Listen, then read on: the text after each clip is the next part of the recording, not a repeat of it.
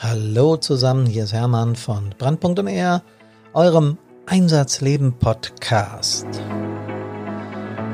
Ich komme euch heute mit einer Vorab-Info zum Podcast Nummer 77. Denn den habe ich geführt mit einem Menschen aus Ratingen, mit dem David Martin. Und was das alles auf sich hat, hört ihr gleich im Podcast. Vorab möchte ich mich aber für die etwas schwierige Tonqualität entschuldigen, denn wir haben mit Skype aufgenommen und da gab es ein paar Problemchen, das hört man im Podcast. Trotzdem wollte ich ihn euch nicht vorenthalten, weil er so super ist und weil das Interview so toll war. Deswegen viel Spaß mit dem Podcast.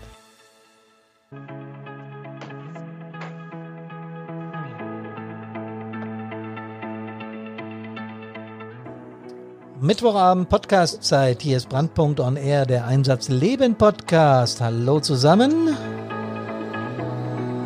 Und so viel kann ich euch schon verraten. Ich bin auch heute nicht alleine am Mikrofon. Hab jemanden dabei, den werde ich gleich vorstellen. Servus, hallo und Gude.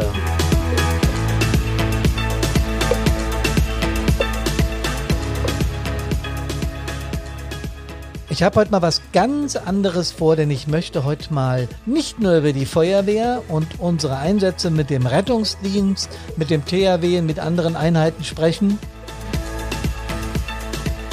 sondern über eine Einheit, die momentan aus meiner Sicht besonders belastet ist, genau wie das Schwestern in Kliniken sind und wie das äh, Menschen sind, die für uns im Einzelhandel tätig sind, ist eine Berufsgruppe aus meiner Sicht, momentan besonders, ich sag's mal auf Hessisch, gebeutelt und das ist die Polizei. Die Polizei hat mit Feuerwehr insofern immer zu tun, dass bei fast jedem Einsatz äh, auch die Kameradinnen und Kameraden der Polizei mit vor Ort sind und wir dort äh, die Lagen gemeinschaftlich abarbeiten. Zum Beispiel sperrt die Polizei Einsatzstellen ab, wenn sie denn größer werden oder wenn wir das alleine nicht mehr schaffen. Die Polizei hat wahnsinnig viele Aufgaben in unserem Land und ist demnach, äh, wie ich finde, eine ganz wichtige Institution. Dabei noch oft beschimpft, weil sie Jo, weil sie Freiheitsrechte und sowas einschränken muss, denn das müssen sie tun, wenn es um Einsatzlagen geht. Aber was alles hat es jetzt mit der Feuerwehr zu tun? Und da habe ich mir jemanden eingeladen zum Interview, der sich äh, nicht darauf spezialisiert hat, aber der darüber sogar ein Buch geschrieben hat, wie Polizeilagen und Feuerwehr zusammenpasst und wie das zusammengehört. Und da darf ich ganz herzlich begrüßen aus Ratingen, das liegt in Nordrhein-Westfalen, den David Martin. Hallo David, grüß dich. Hallo Hermann, guten Abend. Ja, wunderbar. Vielen Dank, dass du hier äh, mit uns dieses Interview machst. Ähm, würdest du vielleicht mal drei bis 19 Sätze zu deiner Person sagen, damit die Hörerinnen und Hörer so ungefähr wissen, was du so tust und äh, warum du vom Fach bist und sowas überhaupt? Ja, kann ich gerne tun. Also, ähm, ja, wie schon gesagt, David Martin oder wie du gesagt hast, ist mein Name.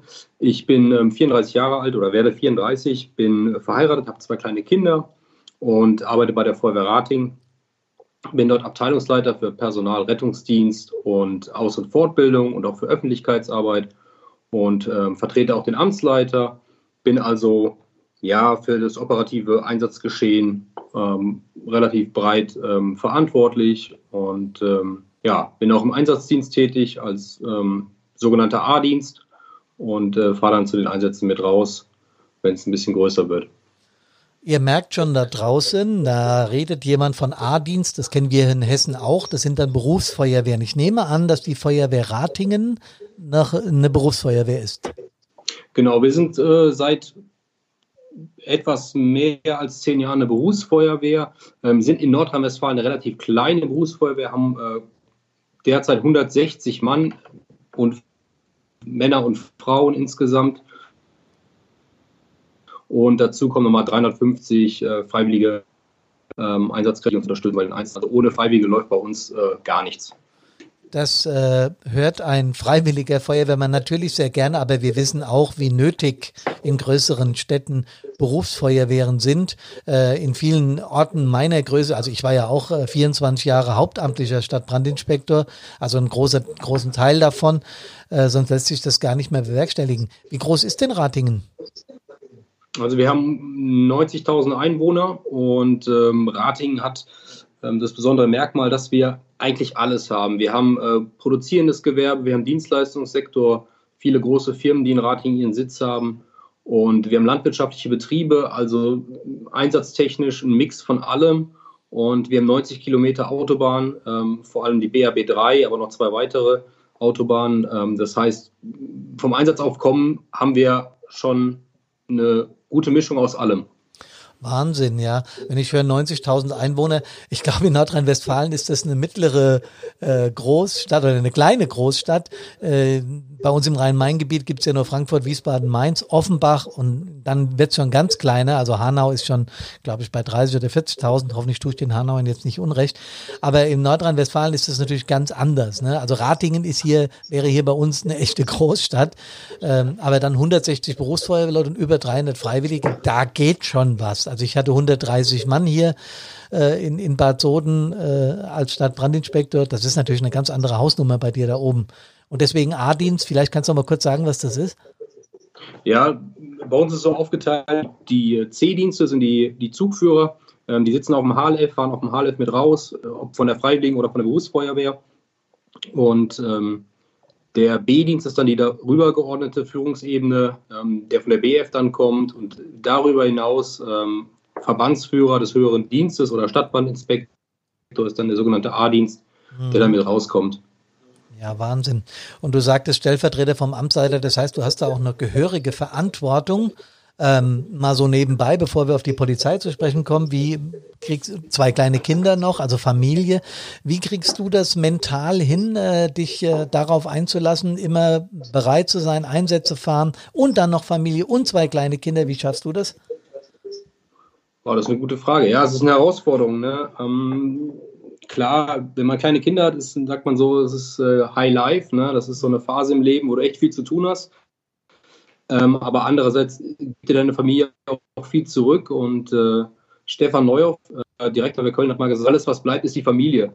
Ähm, dementsprechend ist es, glaube ich, ganz wichtig, dass man ein soziales Umfeld auch hat, ähm, sei es die Familie oder Freunde, die einem helfen, auch Stress abzubauen und sich dann wieder auf Einsätze vorzubereiten und dann äh, auch zu wissen, warum man es tut, ne? so, eine, so eine Motivation auch dann zu haben. Genau. Wir von Brandpunkt, Karina und ich sagen immer, wichtig ist es, die eigenen Ressourcen zu kennen und die zu aktivieren, wenn es mal kritisch wird. Und äh, diese Empfindung habe ich bei dir. Sehr schön, sehr schön. Ähm, Polizeilagen.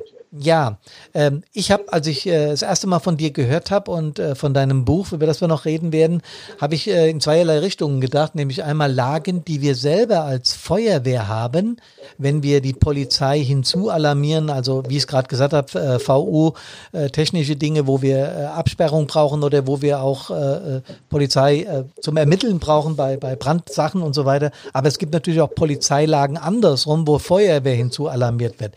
Vielleicht kannst du uns erst erstmal sagen, wie kamst du darauf, Polizeilagen als, als Berufsfeuerwehrmann in deinen, in deinen Geist, ja, in dein Wirken mit aufzunehmen? Was war, was war deine, was war dein Engagement? Wie kamst du darauf? Ja, ähm, ja, wie soll es anders sein? Es gab einen Einsatz bei uns, äh, damals war ich noch bei der Feuerwehr Düsseldorf.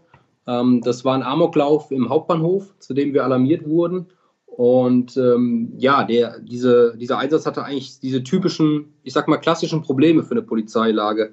Also insgesamt eine hohe Dynamik. Es, Im Hauptbahnhof kann man sich vorstellen, sind sehr viele Menschen ähm, zu dem Zeitpunkt, wo ähm, so ein Gewalttäter aktiv ist. Ähm, viele Verletzte müssen schnell versorgt werden. Ähm, das auch bevor viele Einsatzkräfte vor Ort sind beziehungsweise die ersten Einsatzkräfte der Polizei ähm, sich um den Täter oder den Täter verfolgen und äh, die Feuerwehr dann einfach auch mal auf sich selbst gestellt ist und dann entscheiden muss, geht es jetzt vor, versorgt sie die Verletzten oder eben nicht. Und ähm, ja, Gefahrenbereiche sind lange unklar. Können die betreten werden? Wie, wie, wie sicher, wie unsicher ist die, ist die Szenerie? Und letztendlich auch, ähm, wie viele Täter gibt es eigentlich? Wie ist die Motivation des Täters? Ähm, das steht meistens erst Stunden später fest. Und Unter diesem Problem muss die Feuerwehr, muss der Einsatzleiter seine Entscheidung treffen, irgendwie vorgehen. Und ähm, als ich das so nachbereitet habe, für mich dann auch und geguckt habe, okay, wie kann man das besser machen, was ist so die, die Lehrmeinung dazu, ähm, habe ich eigentlich nicht die Antworten gefunden, die ich gerne gefunden hätte. Es gab ein paar Ansätze, es gab Fachempfehlungen, ein paar Artikel in der Brandschutz, Deutschen Feuerwehrzeitung, ähm, aber nichts, was mich so richtig zufriedengestellt hat und deswegen habe ich mich äh, dann dem Thema weiter angenommen. Ja, Wahnsinn. Alleine, wenn du erzählst, Amoklauf im Hauptbahnhof und dann als Feuerwehr dazu. Ähm, äh, welche Aufgaben hattet ihr da bei dieser, bei dieser Situation? Ich weiß nicht, ob du darüber reden kannst oder ob da äh, Ermittlungen da im Weg standen oder so. Ich, wenn du nicht drüber reden kannst, wirst du es mir sagen. Aber es ist für mich natürlich, äh, ich habe sowas nie erlebt, sehr interessant. Was hatte die Feuerwehr für Aufgaben? Ja, also ähm, in erster Linie war die Versorgung der Verletzten. Wir hatten zehn Verletzte. Es war ein äh, Täter, der mit einer Axt ähm, in der Regionalbahn und dann auf dem Gleis ähm, oder beziehungsweise auf, ähm, ja, auf dem, im Wartebereich dann auf Personen einschlug und äh, die waren halt zum Teil schwer verletzt mhm. und äh, die mussten halt schnell versorgt werden. Danach war Betreuung der Betroffenen noch eine Aufgabe ähm, und halt der ganze Informationsaustausch mit der Polizei, mit der Stadtverwaltung. Ähm, das ist halt auch ein Aufwand, den du leisten musst, einfach damit ähm, du jederzeit mit der Polizei die gleichen Lagekenntnisse hast. Und ja, dann äh, wird das Ganze schon relativ aufwendig. Ja, wenn ich äh, dir zuhöre, passieren da mehrere Sachen in meinem Kopf. Einmal denke ich mir, das ist eine, äh, ein Szenario, wenn der Täter noch nicht gefasst ist äh, und der da völlig austickt, ja, die, das mal super gefährlich ist. Das ist mal die eine Nummer. Äh, dann, äh, wenn das dann rum ist und ihr betreut Verletzte, dann kommen deren Angehörige in die Szenerie und ihr habt im Prinzip dann auch Aufgaben, ja fast wie eine äh, psychosoziale Notfallversorgung. Macht ihr das dann von der Berufsfeuerwehr mit? Genau, das ist eng verknüpft mit äh, so einem PSU-Team, mhm. ähm, was es dort gibt oder was es bei der Feuerwehr Düsseldorf gibt. Das kam dann an die Einsatzstelle und dann unterstützt die Feuerwehr das logistisch ähm, da zum Beispiel einen Bus äh, mitbringt, äh, wo du erstmal die Betroffenen reinsetzen kannst, wo du die erfasst und wo du dann guckst, okay, äh, müssen die zur taktischen Betreuung der Polizei, das heißt Zeugenbefragen durch die Polizei, oder werden die erstmal ähm, ja, psychosozial versorgt ähm, durch das PSU-Team? Mhm. Äh, ähm, als ihr da vor Ort wart, äh, ist natürlich eine enge Abstimmung mit dem Lageführer der Polizei äh, sinnig, notwendig, äh, dringend geboten. Ähm, habt ihr dann direkt, als ihr alarmiert wurdet, Kontakt gehabt und eure Aufgaben zugewiesen bekommen oder wie war das?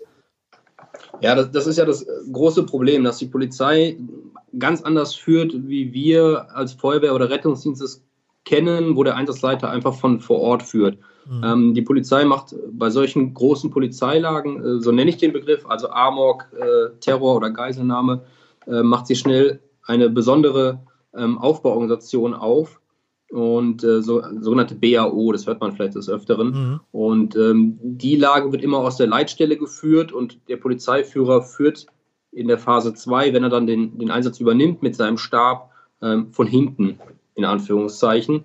Und du hast an der Einsatzstelle, wir führen von vorne, ähm, Einsatzabschnittsleiter der Polizei. Die sind dann für, ein, für eine bestimmte Sache da, zum Beispiel um den Tatort zu sichern oder um ähm, Schutz zu bieten an der Einsatzstelle, äh, Interventionskräfte. Aber du hast halt immer nur einen Ansprechpartner, der für einen Teilbereich zuständig ist.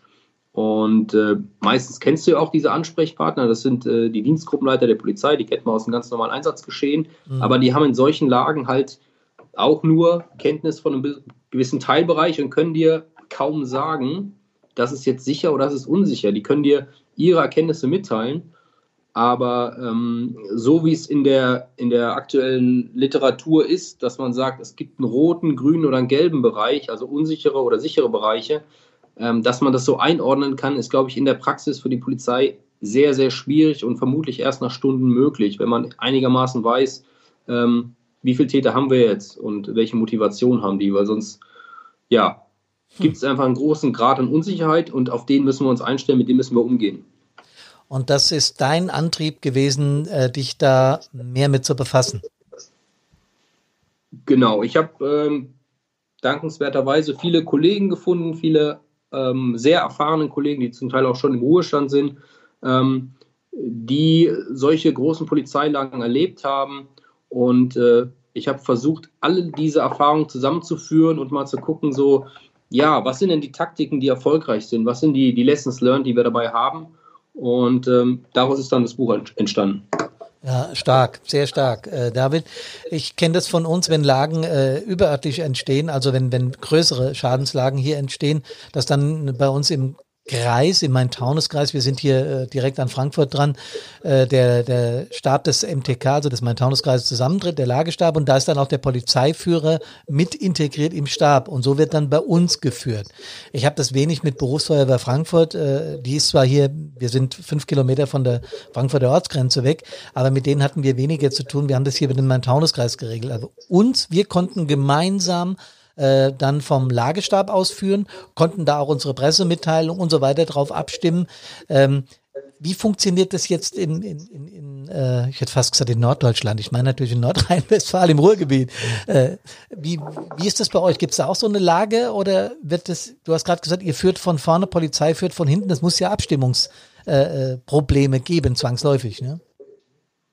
Genau. Ähm, ich habe mich da auch versucht, mir das relativ äh, breit in ganz Deutschland anzuschauen. Und ähm, es ist schon bei der Polizei so, dass sie immer versucht, bei, gerade bei Terror, bei großen Einsätzen, ähm, das an spezialisierte Polizeipräsidien, also die Führung an spezialisierte Polizeipräsidien abzugeben, die nicht vor Ort sind, die weit weg sind unter Umständen. Also zum Beispiel hier in Nordrhein-Westfalen sind es die großen Polizeipräsidien wie Köln und Düsseldorf. Wenn es um große ähm, Polizeilagen geht, also Amok oder Terror, dass ähm, große ähm, Polizeipräsidien den Einsatz übernehmen. Und mhm. ähm, das war zum Beispiel in Hanau so, dass der Einsatz dann zum Polizeipräsidium Frankfurt gegangen ist und äh, die von Frankfurt aus den Einsatz führen und alle Einsatzmaßnahmen führen. Das hat natürlich für die Feuerwehr vor Ort äh, in Hanau oder ähm, sonst, äh, wo, die, wo die Einsatzstelle ist, das Problem, dass sie ja gar keine Verbindungsbeamten erstmal so schnell ähm, dahin entsenden kann und dass auch der Polizeiführer oder die Führungskräfte dann des, des führenden Polizeipräsidiums gar nicht bekannt sind. Mhm. Ja, das klingt relativ, äh, nicht nur relativ, das klingt sehr kompliziert. Wenn ich mir das alles so vorstelle, ähm, wir haben ja jetzt die PSU bei euch äh, vor Ort gehabt. Wie ist denn das bei der Polizei? Wie werden die denn betreut? Ich meine jetzt psychosozial. Ja, die Polizei hat, äh, ich habe es vorhin gesagt, diesen Abschnitt taktische Betreuung. Also die Polizei hat auch eigene äh, Kräfte, die das machen, mhm. ähm, die einmal die psychosoziale Unterstützung für die Einsatzkräfte machen aber auch äh, PSNV und auch die Zeugenbefragung. Mhm. Natürlich muss man bei der Polizei mal darauf achten, dass die Polizei auch das Ziel hat, möglichst viel aus den Betroffenen als Zeugen äh, an Informationen auch zu erhalten. Und äh, die reine Betreuung, so wie wir es kennen, betüdeln, mhm. Wärme, Trost spenden, ähm, nicht das einzige Ziel der Polizei ist. Ja, das ist klar. Das ist dann eine andere Motivation und das ist auch gut und das ist auch verständlich. Ähm, bei diesen Lagen habt ihr dann bei der BF hinterher auf der Wache, habt ihr direkt eine, eine, ein Debriefing, also eine, eine Besprechung anschließend? Wie läuft das da bei euch? Ja, da waren mehrere Wachen im Einsatz, ähm, sodass man ähm, erstmal direkt nur mit den Kräften von der Wache sprechen, dass ich erstmal nur mit den Kräften von der Wache sprechen konnte, an der ich auch stationiert war. Ähm, wir haben es dann ähm, eine Woche später oder so mit allen Führungskräften eine Nachbesprechung gemacht, um nochmal alles zu sammeln. Das ist immer relativ aufwendig bei einer Berufsfeuerwehr, weil alle im Dienst sein müssen, einen Termin zu finden. Ähm, aber es lohnt sich eigentlich immer, ähm, alle Ergebnisse, alle Erkundungsergebnisse auch mal zusammenzuführen und auch ähm, ja, nochmal festzustellen, wie hat der eine Zugführer und wie hat der andere Zugführer, wie haben die sich gefühlt, welche Informationen hatten die, wie, wie war für die der Einsatz. Und so kannst du, glaube ich, auch viel von der Belastung für die Einsatzkräfte wegnehmen, wenn die einfach ja, ähm, das nochmal kundtun und auch die Informationen erhalten, die der Einsatzleiter zu dem Zeitpunkt vielleicht hatte. Ja. Das, äh, da bin ich völlig bei dir. Du weißt ja, dass wir mit Brandpunkt die äh, präventiv-mentale, äh, emotionale Einsatzvorbereitung schulen. Und äh, wir, wir sind gerade dabei, ein E-Learning-Programm zu entwickeln, damit die Leute auch zu Hause sich auf solche Lagen einstellen können. Das ist jetzt bei einer Berufsfeuerwehr, glaube ich, noch viel häufiger der Fall. Äh, deswegen seid ihr da auch viel mehr drin. Aber das direkte Nachbesprechen, entweder direkt nach dem Einsatz oder eine Woche später. Wir haben immer gesagt, das Gespräch in der Funkzentrale, wenn wir alle zurückkommen, die Berichte werden geschrieben, das Material wird aufgefüllt und dann wird gleich geredet. So nebenbei. Aber das ist schon mal die halbe Miete, weil die Leute ihre Erlebnisse einfach schildern können. Und äh, das hast du jetzt gerade sehr schön bestätigt, dass ihr das bei der Berufsfeuerwehr dann, wenn möglich, eine Woche später macht, äh, um auch diese Dinge zu besprechen. Zurück zu deinem Buch. Kannst du noch mal kurz was über den Inhalt des Buches sagen und wo man es denn bekommen kann? Weil ich glaube, dass ganz viele Menschen da draußen, die uns zuhören, daran interessiert sind, wie Polizei und Feuerwehr in so Extremsituationen zusammenarbeiten.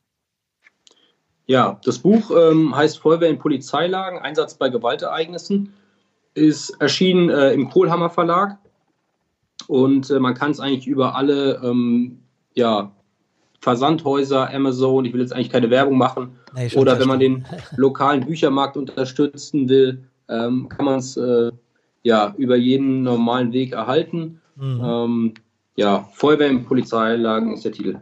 Ja, super. Und zum Inhaltlichen, also ich habe versucht, ähm, Erfahrungen aus verschiedenen Einsätzen darin wiederzuspiegeln. Ähm, Geiseldrama in Gladbeck, ähm, als das beendet wurde zum Beispiel. Ähm, das äh, die Geiselnahme im Kölner Hauptbahnhof 2018, ähm, dann Amok-Alarm an der Schule. Also all die Einsätze, auf die ich Zugriff hatte, habe ich versucht darzustellen, habe auch die Strukturen der Polizei dargestellt, ähm, Strukturen der nicht polizeilichen Gefahrenabwehr, wie war der Einsatz aufgebaut und welche Erkenntnisse konnte man daraus ziehen? Was haben die Einsatzleiter danach gesagt? Was haben sie daraus gelernt? Ähm, und schlussendlich skizziere ich ähm, taktische Möglichkeiten, wie ich in solchen Lagen äh, reagieren kann indem ich zum Beispiel ähm, aggressive oder eher defensive Taktiken wähle, um Verletzte zu versorgen oder dass ich sage, die Polizei bringt die Verletzten aus dem Gefahrenbereich zu mir. Da habe ich halt ähm, eine ganze Bandbreite von Möglichkeiten und ich denke, dass wir auch, auch weil solche Polizeilagen vermutlich zunehmen werden in der Zukunft, ähm, dass wir uns da entsprechend ausbilden müssen, dass wir diese taktische Bandbreite haben und wissen, je nachdem, wie die Lage ist, kann ich folgendermaßen handeln, welche diese Option habe ich. David, das klingt unglaublich äh, interessant. Also ich werde das Buch auf jeden Fall bestellen, das weiß ich jetzt schon. Ähm, aber was mich nochmal interessiert, du hast vorhin gesagt, 34 Jahre, Familienvater, zwei kleine Kinder. Ähm, du, du wirkst da unglaublich abgeklärt und unglaublich gut ausgebildet und so. Wie verkraftest du diese ganzen Dinge? Wie, wie, wie gehst du damit um? Ja, ist eine gute Frage. Also ich denke, der Job Feuerwehr, der ist äh, belastend. Äh, das, das ist für jeden so. Ob in der Freiwilligen Feuerwehr oder in der Berufsfeuerwehr. Es ist einfach ähm, eine Entscheidung, die man trifft. Und ähm, dann geht es darum, dass man seine Ressourcen entsprechend, wie du auch gesagt hast, entsprechend einsetzt, aber halt auch auf sich hört und weiß, wann ich Pausen brauche. Und ähm, ja, mhm. lernen. Ich glaube, man muss immer bereit sein zu lernen. Und ich, ich liebe es zu lernen. Ich glaube auch, wenn du was mit Feuerwehr machst, dann musst du lieben zu lernen, weil du nie stehen bleiben darfst und dich immer weiterbilden musst. Mhm. Und das einfach bei unserem Job, äh, äh, ob beruflich oder Ehrenamt, einfach dazu gehört. Das siehst du also auch als Herausforderung in deinem Job, ne? So habe ich es verstanden. Genau. Ja, klasse. Also das äh, ist äh, für, aus meiner Sicht sehr bewundernswert, aus dieser Lage, aus diesen Lagen, die du erlebt hast oder die du von anderen Kollegen Bericht bekommen hast, dann ein Buch zu machen, damit andere daran äh, partizipieren können. Und deswegen darf man da auch ruhig ein paar Euro investieren, um dieses Buch zu kaufen. Wir sind ja jetzt mit der mental-emotionalen Vorbereitung auf äh, Einsatzlagen auch unterwegs. Ich erlebe es in freiwilligen Feuerwehren, auch in kleineren gerade, dass äh, die, die Menschen mit diesen Situationen teilweise, ich will nicht sagen überfordert sind, aber dass sie sich schon mit nach Hause nehmen. Diesen Eindruck habe ich jetzt bei dir nicht. Hm. Ähm, ja, man gibt sich halt Mühe, dass äh, einem die Sachen auch nicht zu nahe kommen. Ne?